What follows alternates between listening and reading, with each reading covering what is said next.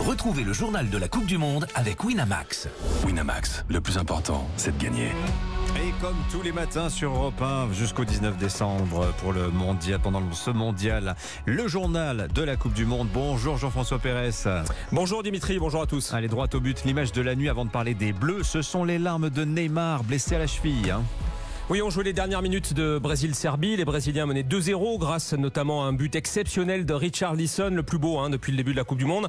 Sur un duel en attaque, la cheville droite de Neymar qui est prise en tenaille entre le sol et la jambe d'un défenseur serbe. La torsion est spectaculaire. La star du PSG euh, doit sortir quelques instants plus tard. Cheville gonflée, regard embué. Alors selon le médecin de la sélection brésilienne, eh il souffre d'une entorse. Examen à suivre dans la journée pour en déterminer la gravité. Le Brésil retient son souffle, mais le coach de la Seleção, Chic, est résolument optimiste. Vous pouvez être sûr que Neymar va rejouer dans cette Coupe du Monde. J'en suis sûr et certain. Neymar va rejouer. Voilà pour Neymar, joueur très fragile, un mec qui était euh, dans la forme de sa vie.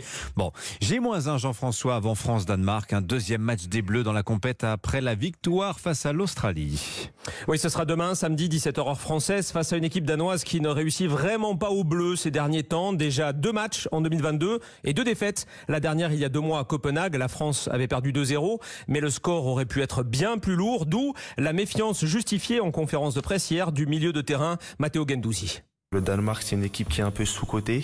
Ils sont quand même dixième, je crois, au classement euh, FIFA. Pour moi, ça, ils font partie des, des quatre meilleures équipes euh, en Europe.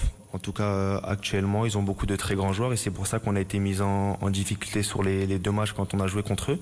Ils ont une superbe équipe qui, qui joue très bien au ballon, qui met beaucoup, beaucoup d'intensité.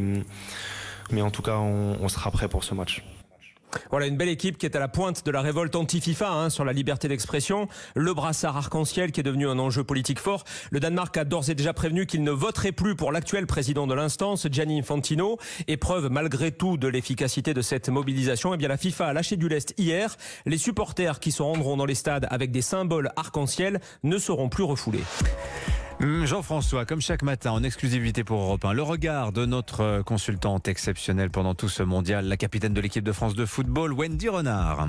Et ce matin, Wendy aborde avec Jacques Vendroux le cas très particulier du jour qui précède un très grand match comme ce France-Danemark, hein, le sommet euh, du groupe D qui va déterminer sans doute la première place et la suite de la compétition. A-t-on déjà la tête au lendemain? La réponse de Wendy Renard. Ça sert à rien de jouer le match avant euh, parce que ben, on peut on peut déjouer euh, le jour J. Donc euh, ils sont tout simplement concentrés, lucides. Et puis ils attendent euh, ce deuxième match pour pouvoir euh, comme j'ai dit enchaîner. Et un match qui sera aussi euh, complètement différent par rapport au premier. Où je pense qu'il y aura une équipe du Danemark qui va sûrement avoir un peu la possession aussi par moment. Donc plus ouvert. Les dernières rencontres contre contre eux ont été aussi difficiles. Donc les Bleus, ils savent à quoi s'attendre. Les joueurs savent que s'ils gagnent demain, ils sont qualifiés pour les huitièmes de finale.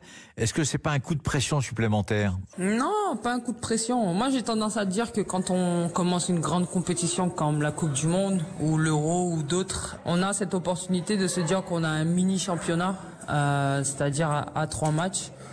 Et ensuite commence une autre euh, compétition quand on arrive à se qualifier. Donc, euh, ils ont gagné le premier. Euh, ils n'auraient pas gagné le premier, j'aurais dit euh, oui, forcément la pression y est. Euh, parce que tu perds euh, le deuxième, ben tu rentres à la maison. Si le résultat n'est pas positif demain, ben ils savent qu'ils ont un, autre match derrière pour pouvoir faire un, un résultat positif et pour se qualifier. Donc euh, non, il faut tout simplement continuer sur ce qu'ils ont fait lors de la première rencontre. Voilà Wendy qui a joué euh, hier et gagné avec l'Olympique lyonnais en Ligue des Champions 3-0 à Zurich. L'OL qui se replace dans la course à la qualification pour les quarts de finale. On la félicite. Allez, mais bien sûr, on la félicite, Jeff. Le programme de cette nouvelle journée de Coupe du Monde pour finir. Oui, sur les chapeaux de roue, direction le parking et la voiture européen dans 45 minutes. Stop chrono à l'autre bout de Doha. Conférence de presse de veille de match France-Danemark avec Didier Deschamps et Goloris.